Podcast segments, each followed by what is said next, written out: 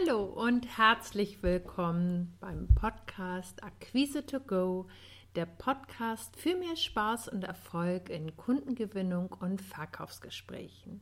Mein Name ist Christina Bodendieck und ich freue mich, dass du dabei bist. In der heutigen Episode erfährst du, wie du am Telefon leichter Kunden gewinnen kannst. Vielleicht stellen sich jetzt ja schon bei dir die Nackenhaare auf, weil du sagst, oh nee, Telefonakquise ist überhaupt nicht meine Sache. Ich weiß, dass es nicht jedermanns Sache ist und ich möchte dir heute einfach ein paar Impulse mitgeben. Vielleicht gewinnst du ja doch Interesse oder hast sogar Lust, das auszuprobieren. Weil die Telefonakquise ist nach wie vor der direkteste Draht zum Kunden. Und ähm, wenn ich mit meinen Interessenten und Kunden über dieses Thema spreche oder auch Kunden mich anrufen, sagen sie ganz häufig, ähm, dass sie Angst davor haben, dass sie, wenn sie Telefonakquise nutzen, als aufdringlich wahrgenommen werden könnten oder auch Angst oder Sorge haben, wie gehe ich denn damit um, wenn der Kunde Nein sagt. Und ähm, ich möchte dir heute so eine kleine Struktur mit an die Hand geben wie du äh, die Telefonakquise für dich entweder ausprobieren kannst oder verbessern kannst. Und das ist so eine kleine Liste, ähm, die die drei häufigsten Fragen zur Telefonakquise untersucht.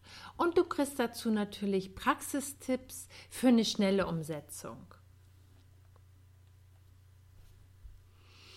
Dein Ziel ist ja sicherlich auch, dass du deine Telefonate möglichst schnell zum Abschluss bringst. Und dafür ist es wichtig, dass du dir vorab, also bevor du den Hörer in die Hand nimmst, ein paar Gedanken machst. Und zwar, ich habe so ein paar Beispiele aus der Zusammenarbeit mit meinen Kunden und ähm, dazu starten wir einfach gleich. Ähm, das ist ein Kunde, der hat ein Catering-Unternehmen und ähm, der stand vor der Herausforderung, ähm, eine direkte Ansprache über das Telefon zu wählen, weil er einfach äh, für seine Events möglichst schnell auch die ausgebucht haben wollte und natürlich auf seine Leistung aufmerksam machen wollte. Und ich erzähle dir einfach mal, wie wir vorgegangen sind. Im ersten Schritt haben wir uns ganz genau angeschaut, welche Kunden er überhaupt erreichen will. Dafür haben wir ein Profil entwickelt, weil das Allerwichtigste ist, damit du sofort mit dem ersten Satz Interesse wächst, ist, dass du ganz genau weißt, bevor du den Hörer in die Hand nimmst, vor welchen Herausforderungen dein Idealkunde, dein Zielkunde überhaupt steht. Weil nur dann kannst du auch etwas formulieren, wo du seine volle Aufmerksamkeit gewinnst. Der zweite Schritt, den haben wir uns nämlich angeschaut, in welcher Situation wir diese Zielkunden vermuten. Das heißt, die Zielsetzung ist ja mit dem Erstgespräch bzw. mit dem ersten äh, Telefonat im Idealfall den Gesprächspartner so gut abzuholen und ähm, dass er sich wertgeschätzt fühlt und dass er wirklich auch was Konkretes hört, was ihn interessiert.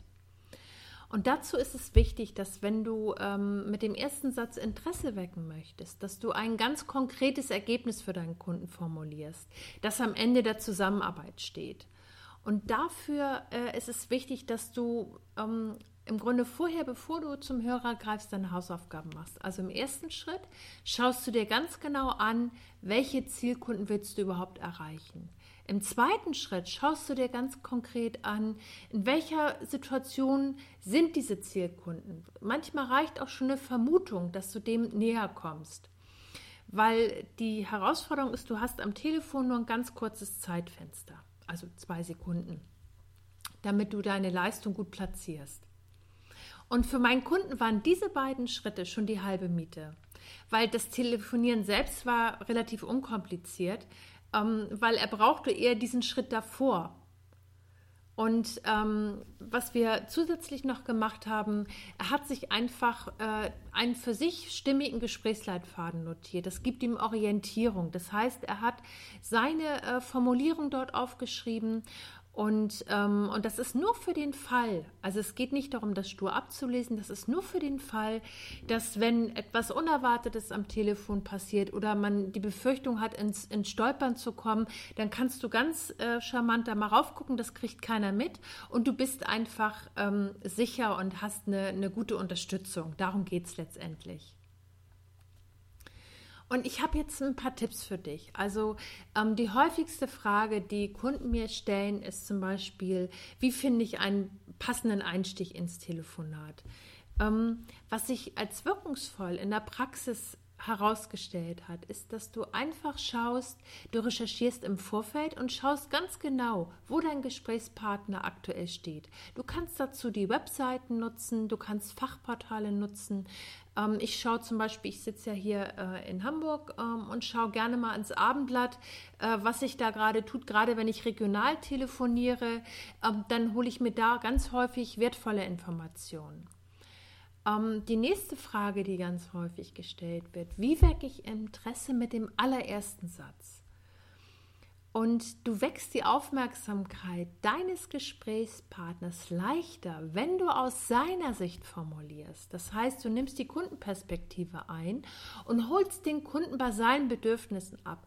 Und genau aus diesem Grund ist es so wichtig, dass du im Vorfeld recherchierst, weil sonst ist es so ein äh, Schuss ins Blaue. Das kann funktionieren oder auch nicht. Und das wäre schade, wenn du dir damit was verbaust, bevor du überhaupt angefangen hast. Also von daher mein Tipp für dich, auf jeden Fall recherchieren. Ein weiterer Aspekt ist, da du für den Gesprächseinstieg nur ein ganz kleines Zeitfenster hast, ist es wichtig, sofort auf den Punkt zu kommen. Das heißt, du startest keinen Monolog und redest auch nicht drum herum, sondern du bist ganz kurz und knackig. Wer bist du? Welche Lösung hast du? Und fragst deinen Kunden natürlich, wie interessant das für ihn ist. Das ist jetzt die Mega-Kurzform, aber es soll dir ja einfach ein paar Impulse gehen, geben, wie du an deine Telefonate herangehen kannst. Und die häufigste Frage, die mir immer wieder von Kunden gestellt wird, was mache ich beim ersten Nein? Und ganz häufig schildern Kunden mir die, die ähm, ja, diese Befürchtung, dass sie ähm, gleich so, so Angst haben, dass sie gleich beim ersten Nein aus der Kurve fliegen.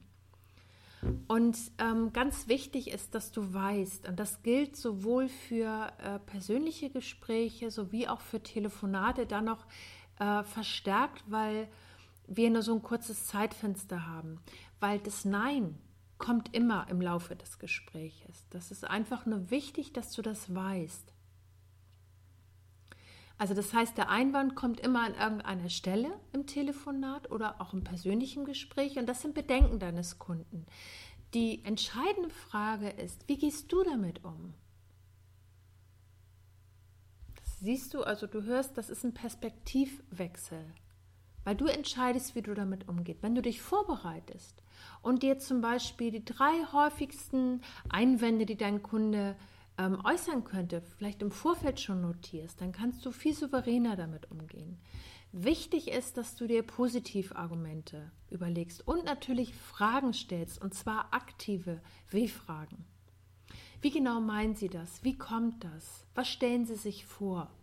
Angenommen, dein Kunde ähm, sagt, dass, dass er kein Budget hat oder ähm, dass das Budget aufgebraucht ist, dann kannst du fragen, ähm, Einerseits, ähm, worauf bezieht sich das genau? Sprechen wir von diesem Monat, sprechen wir von den nächsten zwei oder drei Monaten und schon bist du wieder im Gespräch.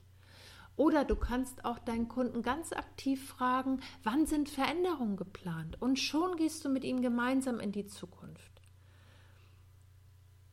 Was mir so wichtig ist an diesem Thema, ist, dass du dir bewusst machst, beim ersten Nein ist das Gespräch nicht vorbei. Da geht es gerade erst los. Und wichtig ist, dass du nachhakst. Also, worum ging es heute?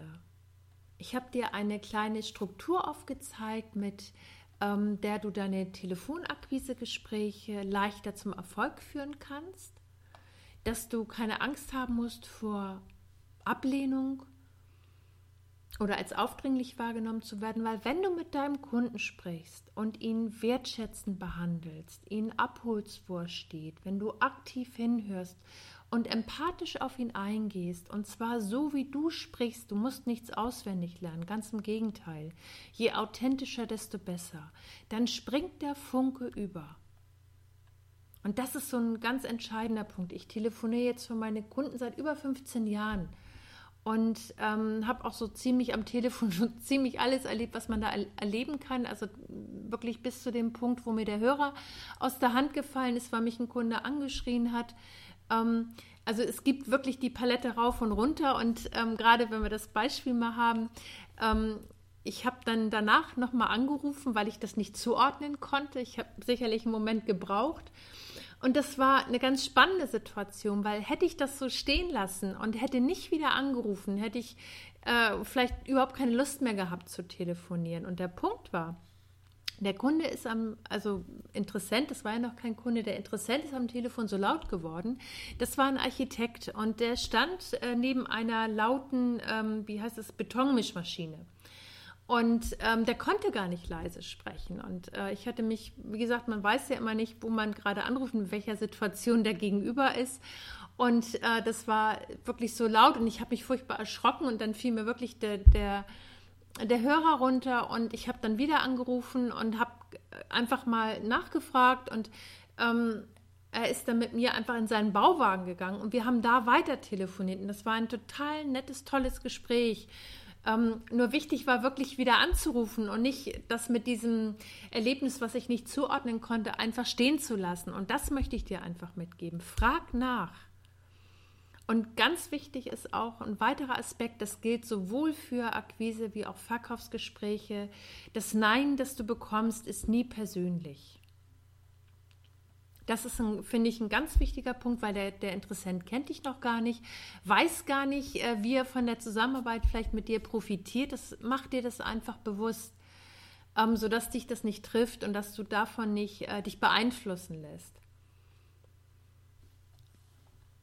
Okay, ich gehe die Punkte gerne nochmal mit dir durch. Also, heute haben wir besprochen, ähm, wie du durch eine kleine Strategie deine Telefonate verbesserst. Also sprich im ersten Schritt, ähm, dass du genau hinschaust, welche Kunden du möchtest. Im zweiten Schritt, vor welcher Herausforderung sie stehen.